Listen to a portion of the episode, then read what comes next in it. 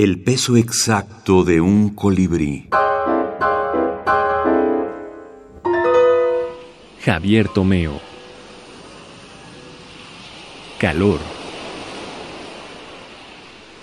Estoy tumbado sobre la arena de la playa. Las barquitas de los veraneantes van y vienen por la bahía. Alguien se cae al mar y pide socorro. Nadie le hace caso.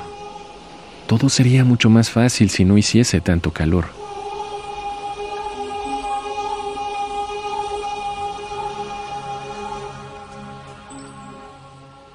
Javier Tomeo.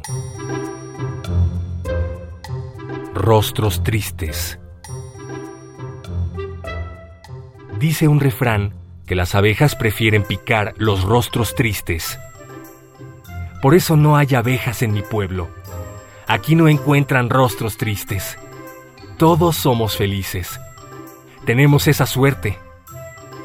Lo malo es que también tenemos fama de tontos.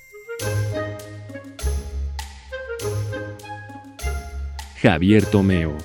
El fin de los dinosaurios. Páginas de espuma. 2014. La brevedad en Javier Tomeo pues, es una característica suya. Él no escribió ninguna obra especialmente extensa.